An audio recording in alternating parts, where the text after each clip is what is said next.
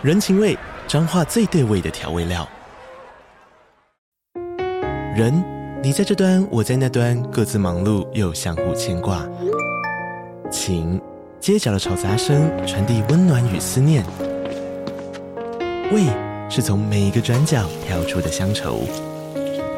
这里是彰化县政府 Podcast 节目《彰化早咖》，我是主持人内克。从彰化大小事各具特色到旅游攻略，透过轻松有趣的访谈，带着大家走进最在地的早咖。准备好了吗？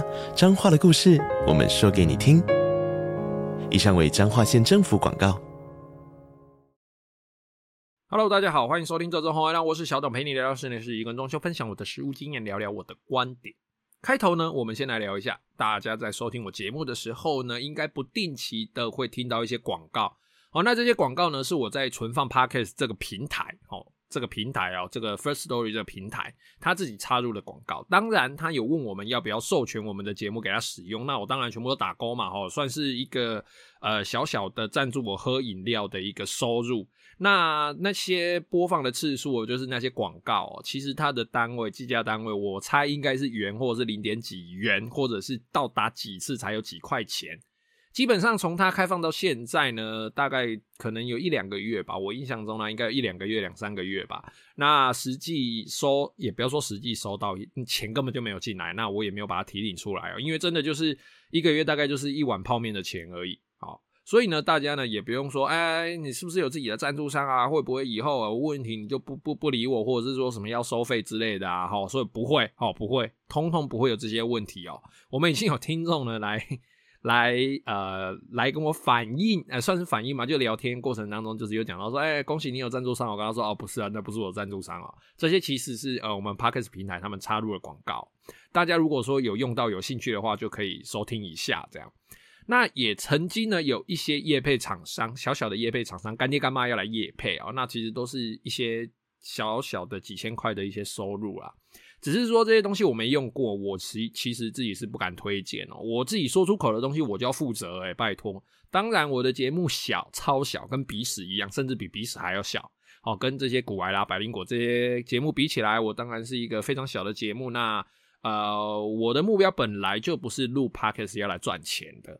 但是呢，有些广告代理，哦，有些广代，哈，那些态度我真的是非常非常的摇头啊，哈，口气不小，态度不佳，哎、跑来，哎、拜托，哎，哎，不是我求你给我业配呢，哈，不是我这边说拜托你给我业配啦，我这个东西，呃，我我我我没有你业配我就活不下去，没有哈，我入 Podcast 就是单纯兴趣、开心、想分享这样子而已，哦，那那那个那一位广告代理啦，哈，讲的好像几千元很多，然后就就。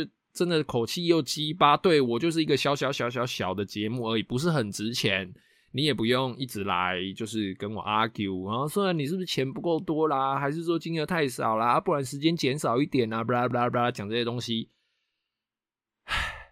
东西我没用过，就是没用过。好，那你这种态度我也不敢用。好啊，这种态度我也是笑笑。而且我们平常做装修，金额其实就是这样，动不动小一点的暗场。五六十万、七八十万，大一点的案场，上百万、五百万、八百万、一千万都有。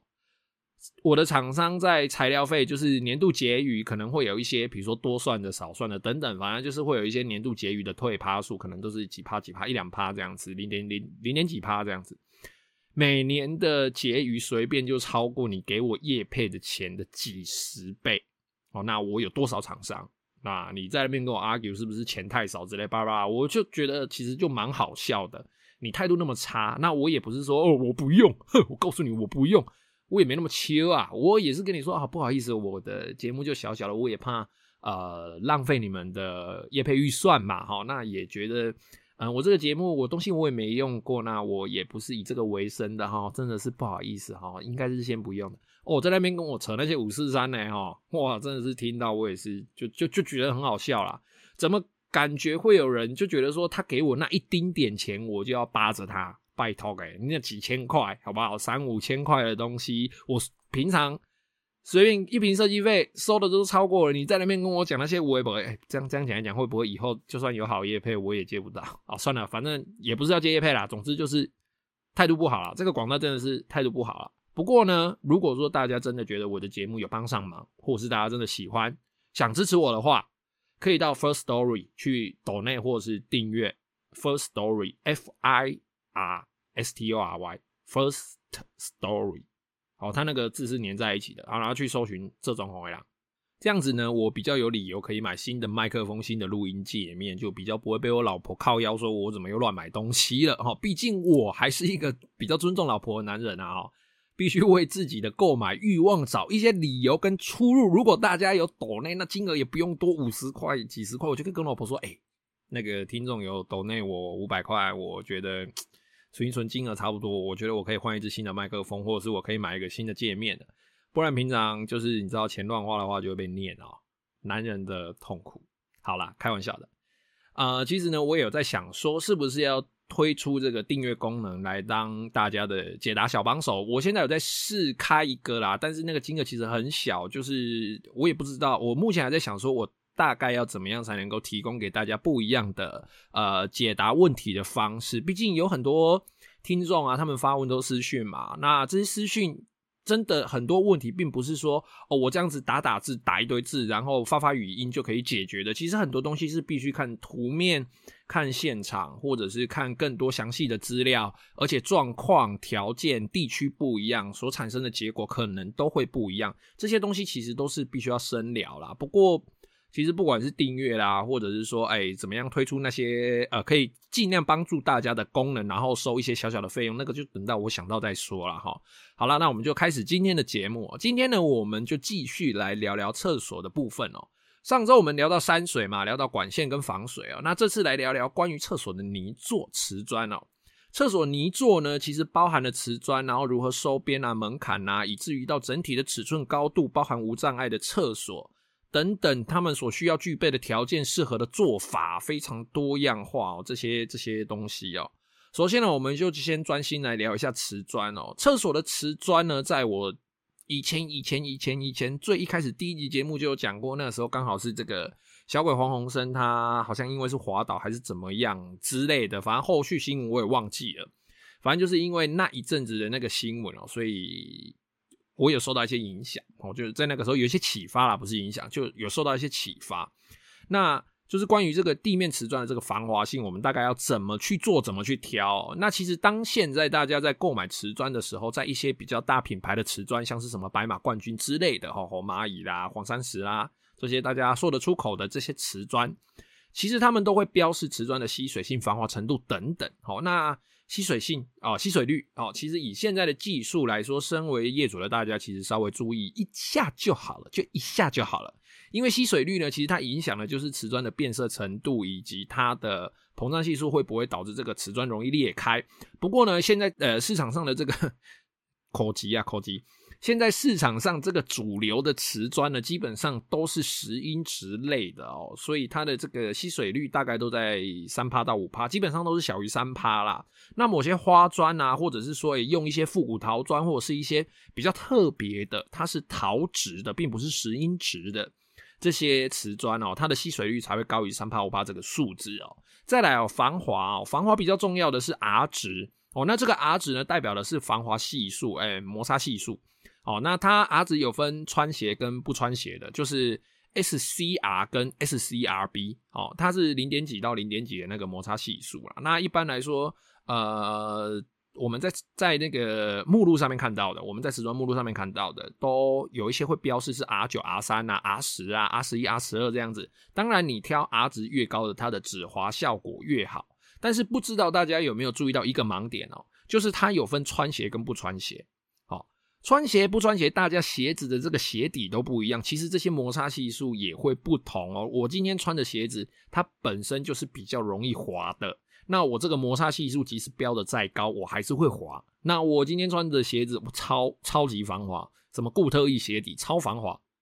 我今天摩擦系数挑的比较中庸一点的，挑个 R 九的，我踩上去也不太会滑。而且并不是所有的瓷砖厂商、所有的瓷砖厂牌都会标上这些数字。有一些小窑厂烧的瓷砖，其实品质不错，色号不错，然后价格也不错，然后你的泥作师傅也只能够提供给你那些样本。可是问题就是这些瓷砖它其实根本就没有标示这些数字，不管是呃 SCR、SCRB 或者是它的吸水率，哈，其实它根本就没有标示。而且业主你就只有这些预算，你就只能够用这些瓷砖，那该怎么办？今天呢，我就来告诉大家一个用相对直观的测试方式，很直白，非常的直白，也很算很笨吗？呃，算很直接，但是我个人觉得非常的有用。就是你直接拿瓷砖样本起来，然后弄一些水上，呃，弄淋淋一些水在上面，当然不要弄湿旁边的纸啊，就把瓷砖样本弄湿，你就打赤脚去搓搓看。如果你感觉会滚溜，就直接会粉粉滑滑的，我告诉你，那个瓷砖绝对不行。它绝对不能够坐在厕所，因为它就是会滑。再来就是它如果是光滑面的，哦，基本上只要这个瓷砖它是会反光的，反光的可以有一点像镜子一样的，这个瓷砖也绝对不行。好，百分之九十九以上是绝对不行。那如果说你这个瓷砖啊，你弄上水之后，然后你的脚在上面搓的时候，你会感觉到很像是在。洗得很干净的碗盘上面摩擦会发出咕叽咕叽咕叽的声音，然后会有一种刹车感，就是你的脚会被停住，会被压住。哦，那这个瓷砖它的 R 值就算是 OK 的。一般这个瓷砖它的 R 值大概会在 R 九左右。那更止滑的感觉呢，就是你不用淋水，你光是摸起来哦，上面那一层就是粗粗的，像菜瓜布，或者是像这个砂纸的表面哦，就感觉像是有铺一层沙在上面啊。你会觉得说，哇，这个瓷砖要是一铺上去，我要是不小心在上面跌倒滑倒，我的皮一定会被磨起来一层的那种感觉。那种瓷砖一定是最防滑的，它一定标示 R 十三，甚至。其实不管数字的话，说不定它的这个防滑程度是比 R 十三更高的，因为它本身的面就非常非常的粗糙。那这些瓷砖呢，其实在呃我们市售的一些什么柏拉图啦、冠军啦、白马啦、好红蚂蚁啦、黄山石啦，他们这些厂商其实都有出类似的这种瓷砖，非常粗糙的。好，那大部分的尺寸都是三十乘三十或是三十乘六十的。当然啦，如果说你看的瓷砖它是有标示 R 值的话，那当然还是可以参考一下喽。如果你要用在厕所的话，我觉得如果说家里有老人跟小孩，那建议可以调到 R 十以上，好，R 十、R 十一、R 十二、R 十三，我觉得都可以。那有一些瓷砖，它其实标示 R 十三，我觉得大家还是要稍微自己测试一下，淋个水测试一下。毕竟哦，防滑这个东西并不是说，哎，它不会滑就好了，有时候自己踩空或者是拐掉也是会跌倒的哦。好，所以大家还是还是在使用上还是得小心呐。再来哦。防滑的另外一个因素就是瓷砖缝的多寡，缝越多，防滑效果还是会略强于缝少的哦。我今天我贴六十乘六十的地砖，跟我贴三十乘三十的地砖，或者是我贴马赛克地砖，这样子它们的缝的多寡，其实它就会起到防滑的作用哦。还有一些瓷砖啊，其实它可以做一些表面处理，比如说石英砖可以送这个加工厂哦，进行表面水磨，磨出一些止滑线、止滑条等等的这些加工方式，哦，用来增加它凹凸的程度哦，来增加到它的这个防滑的效果哦，这也是一种厕所瓷砖防滑的一种呃，算是工法。那地砖的选择哦，除了防滑之外，其实它跟排水也有关系哦。我们上一集讲到了排水。如果你的浴室的坪数不大哦，小于一坪，而且而且哦，你的排水管无法做位移哦，一般大楼都是做吊管嘛。你家的管线是在楼下的，就是你楼下邻居的天花板，这个有讲过。你的排水管线没有办法做太多的位移，那你的瓷砖呢，就尽量选择小于三十公分乘六十公分这个规格的。为什么呢？好，我们上一集提到嘛。厕所的地面有泄水坡度，那这个泄水坡度简单来说，它就像是一个漏斗一样，把水引导到排水孔里面。好，那这个漏斗它是圆弧状的，哦，它是圆的，只是说我们厕所的泄水坡度呢，它就看起来像是一个放大了几百倍，然后坡度没有那么陡，没有那么斜的漏斗，因此。你把你的瓷砖放大来看，哦，瓷砖你要贴在这个漏斗里面，其实它是不可能，这个瓷砖是不可能凹成圆弧状的，它是不可能完全服贴的。你一定要把它切成小块、小块、小块、小块，它才能够尽量的服贴在这个瓷砖啊，不，不是瓷砖，服贴在这个地面上，被外面垃圾车影响了。所以越小块的瓷砖，你在贴上去的时候，它就能够越服贴于我们这个泄水坡度哦。反之哦，如果你越大片的瓷砖，它就越难服贴于这个泄水坡度的这个弧度上哦。甚至哦，你要对大片的瓷砖要做超级多的切割，可能切个什么十字，切个什么八卦形，它才会服贴于泄水坡度哦。那进而呢，这个会造成填缝过多，有的时候会影响美观，甚至会影响清洁。那如果你是大片砖，但是你又想要泄水坡度，那要怎么办？还是有一些条件是可以达成的哦。第一个哦，你的排水管必须要能够位移。哦，它能够呃位移到墙壁边，或者是位移到某些特定位置，哦，或者是说你可以做节水沟哦，你的这个厕所下面的土土层的高度可以足够来做节水沟，来达成单面但是是双次的排水。所谓单面双次排水的意思就是，虽然泄水坡度我们刚刚讲过，它是一个漏斗状嘛，它要一次性的把水流一次就要流到排水口。哦，它是一个三 D 型的大漏斗。那如果说我把泄水分成两次，第一次先把呃这个水从单单一个方向哦，比如说前后这个方向都往中间都往中间流，它就全部在中间形成一条水沟嘛。哦，那在这中间水沟的地方呢，再往左右的方向流，或者是往水沟的中间流。哦，第二次泄水再把它们泄到排水孔里面，这个就是单向。哦，单面双次的泄水，哦，第一次先泄一个方向，第二次再泄一个方向，把它泄到排水沟里面。这样子，即使你的瓷砖它不能够凹成漏斗状的，但是我总纯贴一个面，吼，一个方向的斜面总是可以的呗。只是说我要分成两次嘛，是吧？第一次往前后的方向斜，第二次往左右的方向斜。然后第一次呢，就是单一斜面的这个水呢，把它聚集在一条线上。那这一条线呢，再往中间或者是两侧做倾斜。第二次再把这个水汇聚到排水孔内，这样子呢，就可以解决使用大面砖的问题了。但是呢，还是要看看你家的条件能不能够位移排水管，或者是说，哎，这个厕所底面它这个土层。够不够厚度来埋这个节水沟，或者是说我们是使用一片瓷砖的落差来制作节水沟？那讲完这个泄水坡度，再来我们聊聊瓷砖的贴法哦。其实瓷砖的贴法呢也是五花八门哦。一般来说，比较正式的装修，我们都会出一份瓷砖计划。那这一份瓷砖计划呢，它的内容包含打底的厚度是多少，贴完我的厕所的净尺寸是多少，瓷砖怎么贴，从哪个地方开始贴，会用几片，会裁掉几片，瓷砖的缝缝得留多大，它的颜色、它的方向、它的贴法是人字贴、直向贴、横向贴，还是外面包一圈？或者是在马桶的位置贴一条颜色不一样的啦，拉个马赛克，拉个金边，拉个腰带，拉个踢脚啦，等等等等的这些的这些贴法，甚至是瓷砖角落的收边是要水磨四十五度擦角，或者是使用瓷砖的收边条，金属的或塑胶的，等等等等等等，各式各样的关于瓷砖的计划都会在这一份瓷砖计划书里面。不过一般的泥作师傅，其实你就大概跟他说一下。我要贴在哪里？好，我这个颜色要贴在哪里？那我要贴什么样子的瓷砖？比如说三十乘六十、十五乘十五，啊，什么十五七、五十五六、五十五六十，哦，那我造型要怎么样？那是要用什么样子的贴法？我要贴贴成人字拼，哦，我或者是我要直贴，我要横贴，就大概跟他讲一下就好了。他自己就会帮你抓好泄水坡度，或者是他遇到什么问题，他就会问你，或者是他会啊、你的设计师就会帮你解决，你只需要告诉你。啊，告诉他，告诉你的设计师，你想要什么，这样子就可以了。那壁砖呢，其实就没什么好说的了哈，就是南部的水质比较硬，好，所以如果你在选择光滑面或者是这个深色的壁砖的时候，在你比较常用水的地方哦，日后你墙壁上的水垢会比较明显，大概就这样。那壁砖你要大片要小片要直贴要横贴这些都无所谓了哦，就是你在放样高度的时候再注意一下，它一定要比厕所钉的这个天花板还要来得高，或者是说一样高，不要到时候露出一截没贴到的哦，这样子就可以了。好，那再来讲一个关于瓷砖哦，大家常常会误解的点哦。有些人哦，他会拿放大镜来检查瓷砖缝，来检查我瓷砖有没有贴正，用手去摸哦，这个瓷砖有没有凹凸，它到底有没有贴平？这里膨一点点，那里凹一点点，哦，这样就不行，生气，你要给我全部打掉，你不打掉我就不给你钱。当然，如果今天说这个瓷砖它的缝哦是三 mm，结果你他妈给它贴成六 mm，这样当然很不行啊！